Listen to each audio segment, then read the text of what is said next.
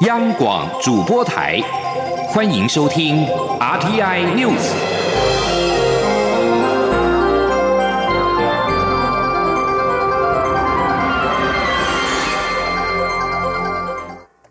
各位好，我是主播王玉伟，欢迎收听这节央广主播台提供给您的 RTI News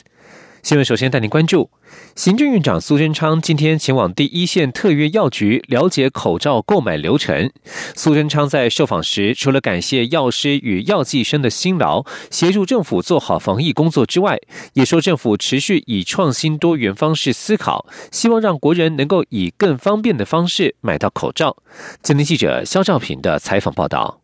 行政院长苏贞昌以及中央流行疫情指挥官、卫生福利部部长陈时中专心听着药师说明特约药局购买口罩的店内流程。这是因为两位防疫要员特别关心近期因为承担贩售口罩任务而增加工作量的药师、药剂生，二十五号就前往第一线，除了实地了解贩售情况，也前来慰问鼓励。药师示范起透过电脑点选的自助零领。取购买系统，这让苏贞昌大表肯定。他也说，让国人能更方便的购买到口罩，也是政府持续努力的工作。他说：“我们现在就是希望，啊，看能研发出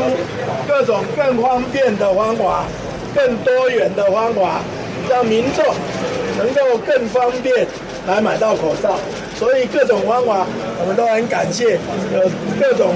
创新的方法。”让民众都能让实名制更进步。苏贞昌受访时指出，COVID-19 武汉肺炎已经造成全球严重疫情，但台湾在指挥中心指挥官陈时中努力的防疫，以及政府团队的超前部署下，不仅严守把关，更获得全球肯定。这当中更有着国人一起通力合作。他说：“不但得到全世界肯定，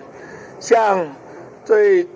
权威的，像《经济学人》杂志刚刚发行的，也说台湾防疫冠军。那这都是有这么多的国人同胞齐心合力。今天我们到药局来，就是要给药师、药生、药局的工作同仁。表示感谢。苏贞昌也说，口罩实名制二点零已经进入第二轮，状况也很顺利。政府十分感谢键盘后面的高手大力协助，但政府不以此为满足，仍持续希望透过创新多元方法，要让民众可以用最快速方便的方式买到全球最便宜、品质最稳定的口罩。至于内政部长徐国勇函办警政署长事件，苏贞昌没有正面回应。应仅表示万事莫如防疫急，强调做好防疫才是国人的期待。中央广播电台记者肖兆平采访报道。而现在，除了口罩以外，有部分的高风险行业需要更多的防疫物资。国际线空服员从四月起执勤时必须穿戴隔离衣、护目镜。民航局表示，预估隔离衣每周需要七千件，今天就会发给航空公司。中央流行疫情指挥中心二十八号宣布，空服员从四月一号起执勤时必须佩戴外科口罩、护目装备、防水隔离衣以及防水手套。民航局表示，目前口罩及手套航空公司都买得到，隔离衣及护目镜会由中央流行疫情指挥中心提供，并且以国际线空服员优先，国内线会进一步评估是否有必要。民航局表示。未来每周隔离衣的需求会视情况机动调整。中央流行疫情指挥中心已经将隔离衣及护目镜寄送到民航局，今天就会分发给航空公司。中华民国驻印尼代表处今天公告，印尼俗称武汉肺炎的 COVID-19 疫情持续扩大，已经达到严重状态。为了维护国人旅外健康安全，建议旅居印尼的国人，如果没有绝对的必要续留印尼，应该考虑返台。印尼台湾工商联谊总会二十八号公告呼吁，在印尼的国民，如果情况允许，应该尽速返台防疫。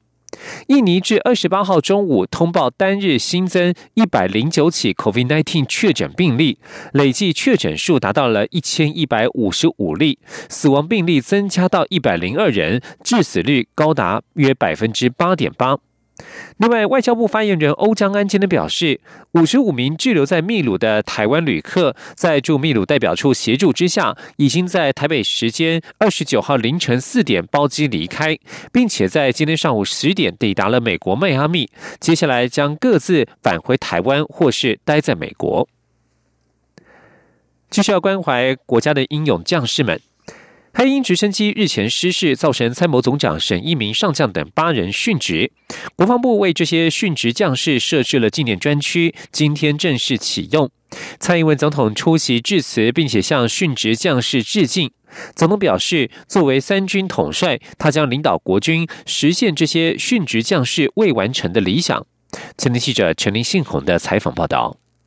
空军 UH 六十 M 黑鹰直升机今年一月二号在新北市平林宜兰交界处失事，造成包括参谋总长沈一鸣等八人殉职。为缅怀这些殉职的将士，国防部也特别设置纪念专区，并于二十九号正式启用。其中在此事件中历劫生还的另五位同袍也到场，向殉职将士追思致敬。总统今天出席专区启用典礼。并至此表示，这八位将士过去是国家安全的重要栋梁，离去是国家和国军重大的损失。但他们的殉职也让社会看到军民同心的展现。不论是自发的前往台北宾馆参与悼念及献花的万名民众，或者是在移灵时手拿国旗向灵车致敬的民众，国人都用最具体的行动表达出对这位八位将士的不舍及感谢。总统表示，他要在此次。活动中许愿承诺，他会传承这些将士们的精神，为打造美好的未来国军持续努力。总统说：“沈上将对下一代空军的规划，总士官长对精进士官制度的思考，洪中将对于军事情报收集跟研习制度的看法，还有其他五位将士的期待，作为三军统帅。”我会牢记在心，并更坚定的带领我们的国军去实现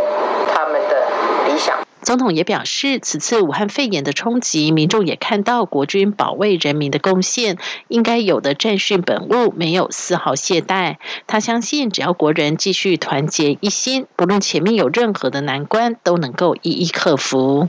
中央广播电台记者陈琳信鸿报道。关心财经消息。营造业缺工问题严重，日前营造工会向政府陈情，希望松绑公共工程引进外籍移工的门槛。劳动部允诺将取消公共工程总金额新台币一百亿元的限制，最快将在四月初上路，预计将新增一千三百八十二名外籍移工。台商回台推升厂办案增温，不过台积电等重量级的厂办案对人力磁吸效应强，使得其他的工程找人更困难。根据劳动部规范，针对承揽公共工程营造厂，若要申请外籍移工，需达到三个要件，包括总工程金额需达一百亿元，个别契约金额十亿元，以及工期一点四年以上。不过，厂商反映这几年国内大型工程逐渐走向中型化，导致得标的营造厂因为无法限制，没有法因为法规限制无法申请外籍移工。对此，劳动部官员指出，公共工程承揽的个别契约已经规定要达到十亿元的门槛才能申请外籍移工，对于总工程金额的百亿元限制显得叠床架屋。此外，工程会与国发会每年都会列管公共工程案件，政府有在把关机制之下，同意拿掉总工程的金额门槛。目前正在修订作业规范，预计最快四月初公告上路，估计将可新增一千三百八十二名外籍移工。关注文教消息，伊甸社服。社会福利基金会调查发现，有四成二的家长每天陪伴孩子的时间不到四个小时，甚至有过半家长面对孩子发展迟缓，都采取忽略的保守心态。为了鼓励家长在防疫期间陪伴孩子，关心其发展情况，他们分享了简单动手做的亲子教具，希望在家防疫也能为亲子关系加温。前天记者肖兆平的采访报道。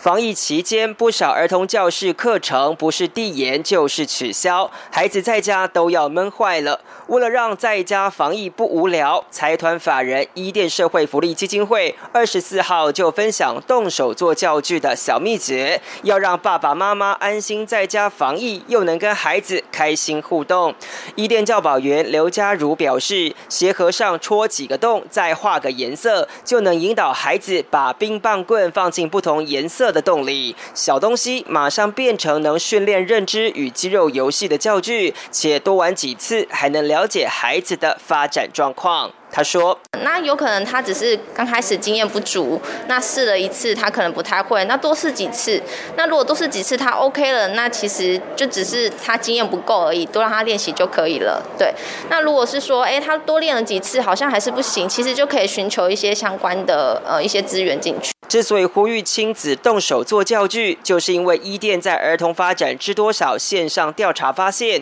有四成二的受访家长每天陪孩子的时间不到四。四小时，且更有近六成比例的家长在子女有发展迟缓状况出现时，多维持再看看的保守心态。伊甸资源发展处处长张延玉说：“发现说，大概有近六成的父母，呃，就是对发展孩子的这个选择的部分发展，呃，发现有异常的时候，他会选择呃再再观察这样的方式。那那第二个议题，我们是针对陪伴，哈，那我们也发现说，其实有近四。成的父母每天呃花不到四小时的一个时间来陪伴的孩子，那主要的原因是在于工作忙碌以及呃忙忙忙于家庭这样子。张延玉提醒。忽略孩子的迟缓迹象，很可能会错失早期疗愈的黄金期。所以也鼓励家长对孩子要有更多陪伴，因为不仅能关注孩子认知与肢体发展，也能建立更有品质的亲子关系。